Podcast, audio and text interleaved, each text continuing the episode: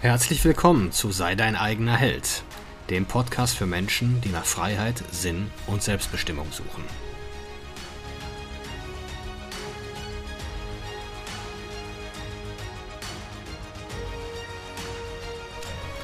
Mein Name ist Marcel Manten, ich bin Familienvater und Unternehmer und in diesem Podcast möchte ich die Erkenntnisse und Lektionen mit euch teilen, die mich das Leben auf meinem Weg bisher gelehrt hat. Ja, unser Ego. Ego ist ja immer ein sehr negativ behafteter Begriff. Wir verwenden den Begriff, wenn, ja, wenn Leute sich durchsetzen wollen oder wenn Menschen ähm, sich hervortun wollen, dann sagen wir immer leicht, ja, der hat ein sehr großes Ego. Ähm, dabei könnten wir ohne Ego gar nicht existieren. Also Ego, alles was mit dem absichtsvollen Handeln zu tun hat, findet im Ego statt. Also das Ego ist erstmal nur ein Bündel von Gedanken, Glaubenssätzen und Überzeugungen, die wir über uns selbst haben. Unser Selbstbild. Das ist das Ego. Also das ist im Grunde ein Teil des Verstandes. Das ist kein separat angelegte äh, Abteilung in unserem Gehirn. Also es ist im Grunde nur ein Gedankenkomplex. Aber dem sind wir sehr stark verhaftet. Wir sind, identifizieren uns natürlich extrem damit, was wir denken und was wir glauben. Und da wir ja immer Angst haben, falsch zu liegen und irgendwo mit der Gruppe, der wir zugehören, mit der Gesellschaft aneinander geraten oder in Konflikt zu geraten, ähm, wollen wir immer richtig liegen und haben dann immer die Sorge, dass wir ja ausgeschlossen oder negativ beäugt werden. Und aber ohne unser Ego könnten wir noch nicht mal den Entschluss fassen, einkaufen zu fahren oder aufzuräumen. Das sind auch alles Entscheidungen, die im Ego getroffen werden. Basis sind dann halt unsere Vorlieben und Abneigungen. Und das Ego will immer Recht haben. Das Ego, es bedeutet ja nicht, es bedeutet auch, dass wir gerne unseren Standpunkt und unsere Überzeugungen in Diskussionen vehement vertreten und uns da durchsetzen wollen und behaupten wollen. Ähm, es bedeutet auch, dass wir die Annahmen, die wir über uns selbst haben, immer wieder bestätigt sehen wollen und auch für uns selber bestätigen wollen. Da muss doch nicht mal jemand anders dabei sein oder involviert sein. Wenn ähm, und meistens sind diese Glaubenssätze, die wir haben, die unser Ego bilden, ja komplett fremdgebildet. Ne? Das, Be das Beispiel ist, äh, ich kann einfach keine Mathe.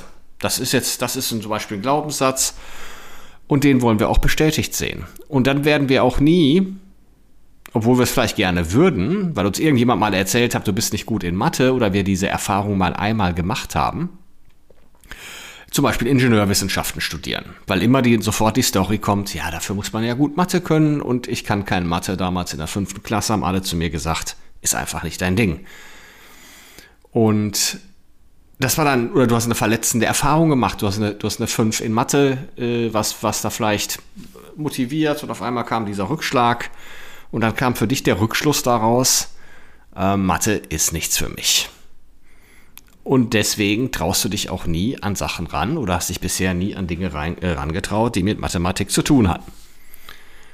Und überall, wo du den Verdacht hattest, dass Mathematik oder äh, verbundene Fächer wie Physik involviert sein könnten, da hast du dich nie rangetraut. Weil du eben diesen Glaubenssatz für dich bestätigt haben wolltest. Und was unser Verstand nicht kann, ähm, ist, dass er, er muss sich eigentlich immer die Frage stellen, ja oder nein, kann ich Mathe oder kann ich nicht. Viel richtiger wäre natürlich die Frage, bis zu welchem Grad. Auf einer Skala von 1 bis 10. Welche Teile von Mathematik kann ich? Und das sind zum Beispiel ganz, ist eine ganz gute Strategie, solche Glaubenssätze zu hinterfragen. Anstatt von vornherein zu sagen, kann ich nicht, zu fragen, was genau und wie viel davon kann ich nicht. Und bis zu welchem Grad kann ich die Dinge, die ich glaube zu können. Stattdessen machen wir uns das immer einfach und sagen, kann ich nicht, erledigt. Also, und ja, und das, das soll uns dann halt schützen vor diesen negativen Erfahrungen, wie damals diese fünf in Mathe. Deswegen gehen wir von vornherein davon aus, wir können es nicht und wollen uns vor einem weiteren Rückschlag schützen. So, jetzt ist es aber nicht nur so, dass wir, wenn wir uns jetzt eben auf Personen des öffentlichen Lebens, die mal entschieden haben, äh, sich ein bisschen mehr hervorzutun, das ist ja so der gesellschaftliche Konsens, auf diese Leute dann besonders zu schauen und wenn die es dann, wenn die halt bekannt, berühmt, reich, wohlhabend werden, dann haben die immer alle ganz besondere Fähigkeiten und man weiß auch ganz genau, warum die, äh, ja, warum die es halt geschafft haben. Und äh, dann weist man aber auch immer warnend auf diejenigen hin, die es nicht geschafft haben. Ich glaube, die Leute, die mal eine Firma gegründet haben oder die dann auch offen darüber sprechen, was sie so vorhaben, dann schaut man sich diese Leute so an und erkennt auch dann ganz schnell so das Scheitern bei denen. Ne? Wenn bei denen mal was da nicht daneben geht, wenn eine Firma in die Insolvenz geht oder wenn eine Unternehmung scheitert oder ein ambitioniertes Ziel halt nicht gelingt, dann zeigen die Leute gerne und sagen, guck mal da, da ist er gescheitert. Da ging es daneben. Das sind aber zeitgleich die Leute, die nichts machen. Und das ist jetzt die tückische Seite des Egos.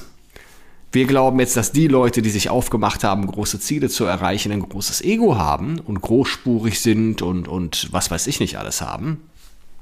Aber die Leute, die beim Status quo bleiben, die nichts unternehmen, die sich mit anderen über andere Menschen das Maul zerreißen und dann ihre genaue Definition haben, wie so ein normales gesellschaftliches Leben aussieht in deren Welt, deren Ego ist mindestens genauso stark, wenn nicht viel stärker.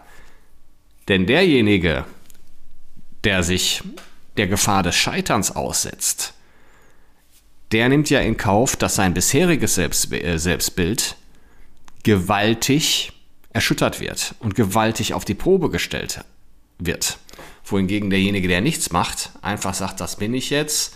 Irgendwann hat er mal entschieden, er ist als Person jetzt fertig, wahrscheinlich so nach der Ausbildung. Und dann passiert auch nichts mehr. Und dann möchte man bitte genauso leben wie alle anderen in meinem Dorf, Neubaugebiet oder wo auch immer, wo man halt diese festen gesellschaftlichen, wo jeder so seinen Platz hat. Das ist, glaube ich, so. Ne, der wird einem irgendwann zugewiesen und damit hat man sich bitte zu begnügen. Und in diesem Rahmen, der mal irgendwann gesetzt wurde oder den ich mir selber gesetzt habe, das ist ja so eine Mischung daraus, da findet dann mein Leben statt und dem soll ich mich dann bitte zufriedenstellen. Das gibt es diese, genau, diese Standards. Ne? Dieser Rahmen wurde dann aus gewissen Standards gesetzt. Ich gehe geh meinem Job nach und abends trinke ich, trinke ich eine Flasche Bier, gucke Netflix, ja, und am Wochenende gibt es dann halt von allem ein bisschen mehr. Das nenne ich dann Entspannung, um dann den Montagsblues zu haben und erschöpfter, als ich freitags war, in die neue Woche zu starten. Das ist dann so, ja, da gibt es ja noch so ein Vereinsleben und du triffst ja immer Leute, die ja eigentlich genauso drauf sind wie du. Also alles, was dir begegnet, ist ein Spiegel deiner selbst. Und das fühlt sich ja für dich dann normal und gut an. Und du würdest dann eben auch sagen, ja, ich habe mit normalen Leuten zu tun. Ne? Da ist keiner von abgehoben. Genau, die Leute dann, die was anderes wollen, die sind dann abgehoben. Und ähm, da ist keiner von abgenommen, so alle bodenständig. Und, äh, und wenn wir dann mal welche im Bekanntenkreis haben, die, die erfolgreich sind oder die dann irgendwo ja, ganz andere Erfahrungen machen und so ein ganz anderes Mindset mit in diese Gruppe bringen, wenn sie denn da bleiben, aber meistens kommen die ja nur noch sehr sporadisch, dann wird denen dann so schlaue Sätze mitgegeben wie, ähm, ja, ähm, vergiss nicht, wer du bist. Oder wenn die sich dann ein bisschen verändert haben, die mussten sich ja verändern, um andere Dinge zu erreichen. Anders geht's gar nicht, ne?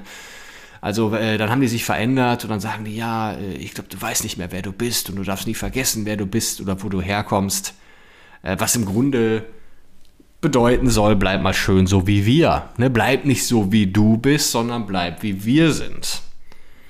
Und das ist eigentlich die große Herausforderung, irgendwo zu gucken, wo erzählt mir mein Ego denn, dass ich so bleiben soll, wie ich bin und dass alles gut ist, weil ich gar keinen anderen Blick zulassen will, der mir vielleicht sagt, was ist denn möglich, was kann noch passieren in meinem Leben und wo liege ich komplett falsch und wo bin ich sogar tot unglücklich.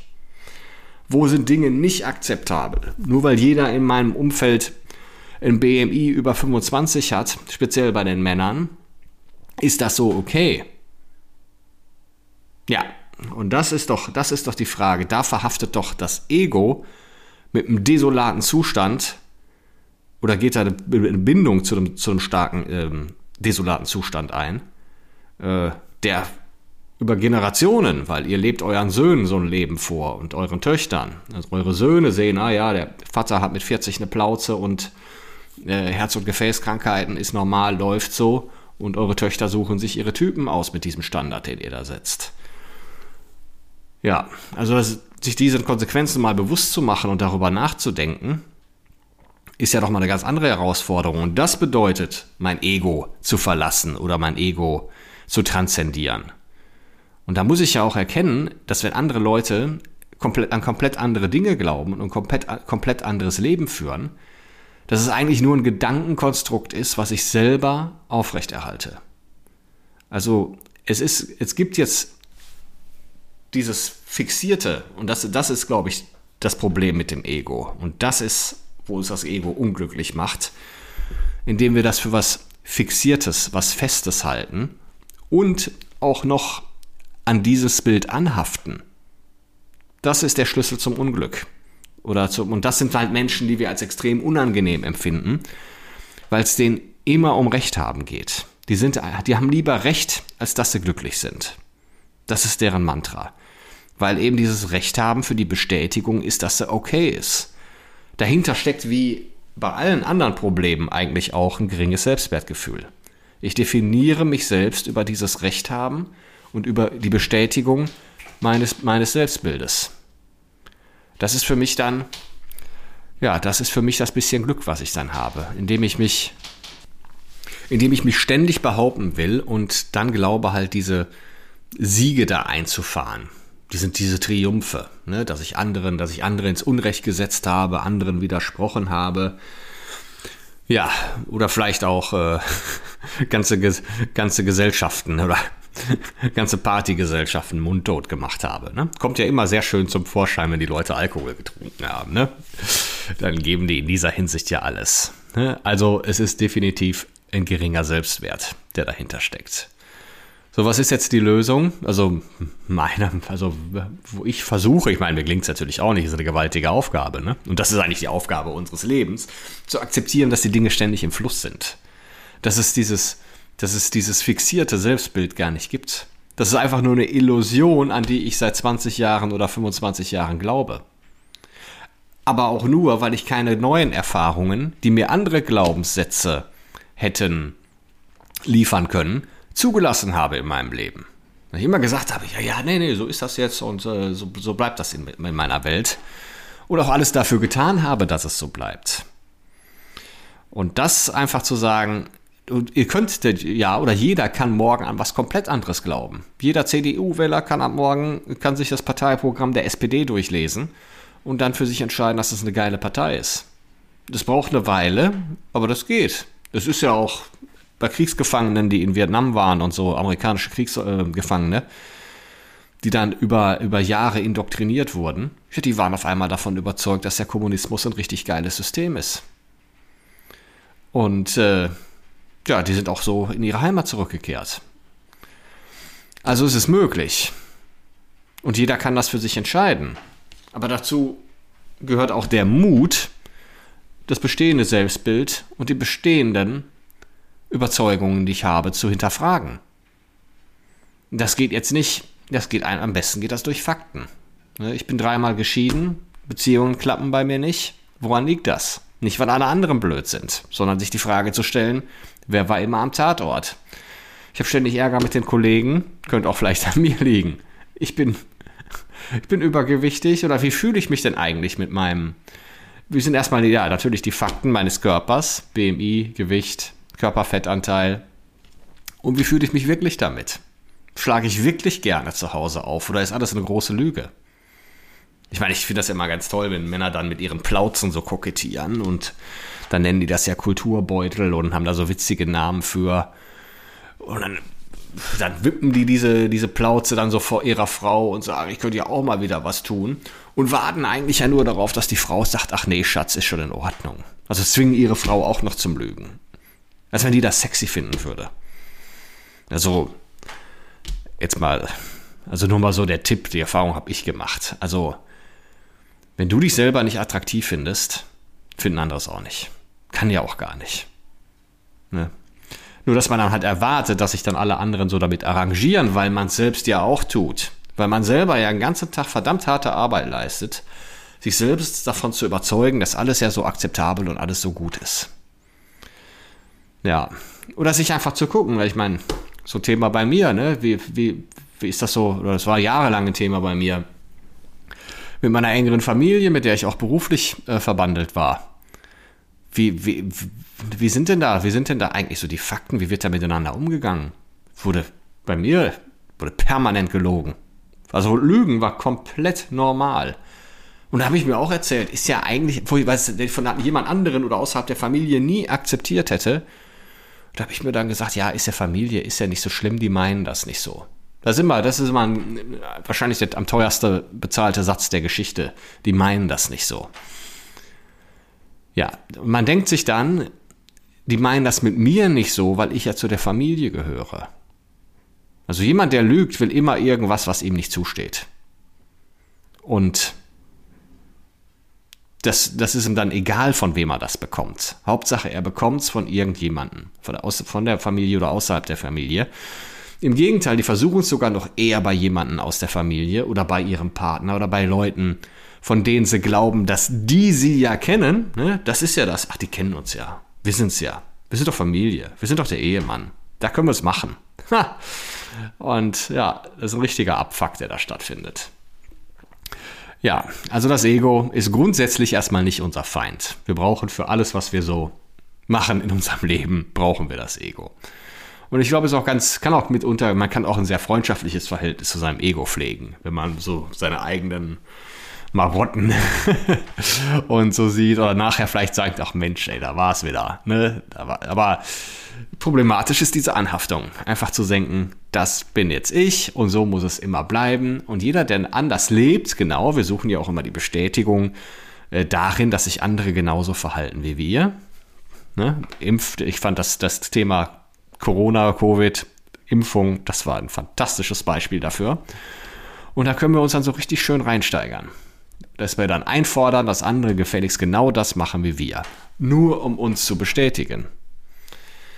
Gut, ich danke euch fürs Zuhören. Bis zum nächsten Mal.